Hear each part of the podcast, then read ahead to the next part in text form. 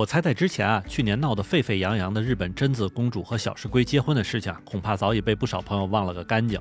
所以说，当时小石龟呢，也是完全处于了一种破罐破摔的状态，也就是你们随便骂哈，反正公主我娶到手了。那么，所以在回国接走公主的那段时间里边，小石龟同学呢，可以是做尽了讨厌人的事儿。而公主这边呢，也多少是因为太过于执着和小石龟结婚了，所以不仅仅跟自己的娘家这边闹得不太开心，甚至也让日本全国的老百姓们都彻底吃了一回瓜。以至于到最后啊，邱小公亲王这一家子不招人待见的事儿都被人们翻出来说了。而据说贞子公主结婚的这件事情闹到最后，就连她弟弟悠仁亲王是不是能顺利继承天皇的位置，都成了一个需要讨论的问题。但就在最近啊，贞子公主这边的事情再一次被日本一些娱乐媒体想起来了，甚至他们还专门安排人在美国观察了一下这二位的生活。那么与之前小石龟各种显摆未来妥妥的美国中高层生活不一样啊，在这段时间里边，贞子公主不仅仅连买衣服的钱似乎都没有了，就连小石龟这边啊，也非常有可能因为司法考试的挂掉的问题而失去在美国居住所需要的工作签。那么这二位的生活呢，也是因此而变得有点风雨飘摇起来了。欢迎你收听下站是东京，八尾还在站台等着你哦。感谢大家回来，我是在站台等你的八尾。其实我还很清楚的记得啊，就在去年十月二十六日的时候，贞子公主和小石龟在婚前的新闻发布会上介绍了二人的婚后计划。并且小石龟这边呢，也是信心满满的表示说会努力的去通过美国纽约的司法考试，并且成为一名真正的律师。但是根据随后公开的考试成绩来看，小石龟确实没有通过去年的司法考试，并且这件事情也被不少人扒出来说，小石龟曾经多少也是在这个是否能通过考试这件事上，对贞子公主和他们的家人是有所隐瞒的。而说到美国纽约州的司法考试啊，会是在一年中举办两次，分别是年初的二月份和下半年的七月份，并且根据以往的这个通过比例分布来看，这个年初二月份的考试难度恐怕是比较大，其历年以来的这个合格率是只有百分之四十九。但是七月份的考试呢，合格率就比较高了哈，是高达百分之六十三。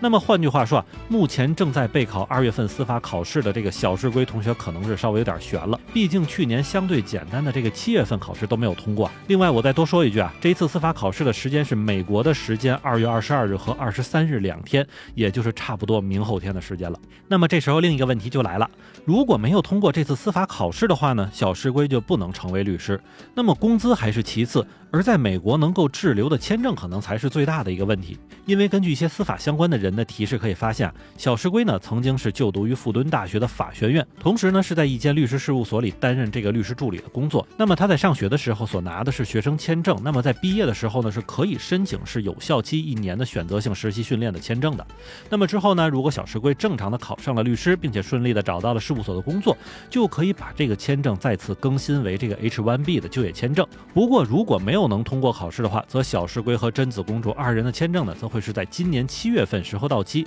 那个时候就只能选择返回日本了。所以想想看哈，自己在临走时候作的那些妖，恐怕在那个时候就要逐一的还上。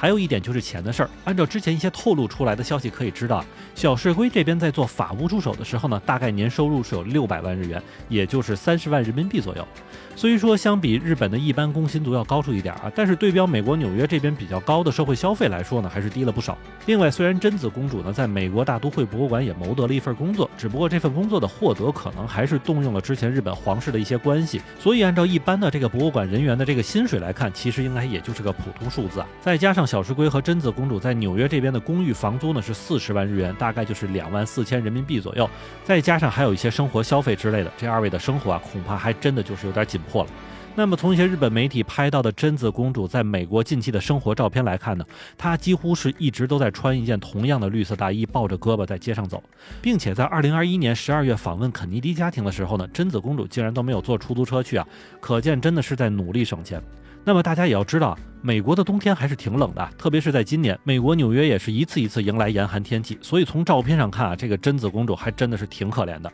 那么再加上，如果小石龟这边因为司法考试没有通过的话，那么可能连法务助手的工作都没有了。那么在那个时候，可能是连这样的一种生活情况都无法维持了。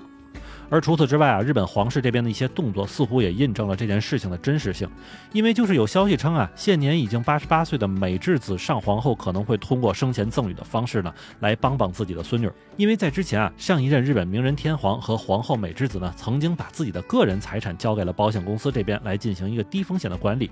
那么这个时间大概也是有十几年左右了，所以由此而来呢，也是应该想到能赚到了一些钱。虽说皇室这边的个人资产比不上日本那些财阀或者政客。但是比一般人有钱呢，还是做得到的。而作为贞子公主的奶奶美智子上皇后这样做呢，其实也是因为日本宪法中的一些规定，要求无论是皇室成员把一些财产进行转让，还是接受赠与呢，都是要经过国会的讨论才可以。因为这部分钱还真的就是由老百姓的税金组成的，所以也是非常的麻烦。那么之前咱们提到的美智子上皇后想要采用生前赠与方式来接济自己孙女的钱呢，那应该真的就是她自己的个人财产了。当然，就算如此，重新把这件事情想起来的日本网友们也没轻易饶了小石龟这边啊，甚至就有网友继续把小石龟母子拿出来再次骂了一遍，表示这对母子真的是太贪婪了。还有就是为美智子上皇后鸣不平的，认为美智子一辈子都保持了一个很好的名声，干嘛非要掺和进这一家子的事情里面？甚至还有网友认为小石龟和贞子这两口子最后还就是要霍霍日本人民的税金了。不过不管怎么样哈，民间的声讨可能还就只能停留在社交媒体上。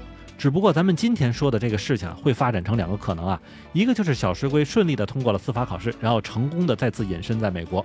二是没有通过司法考试，而是灰溜溜的回到了日本。那么这样一来呢，恐怕将会在很长的一段时间内成为娱乐新闻的主要话题了。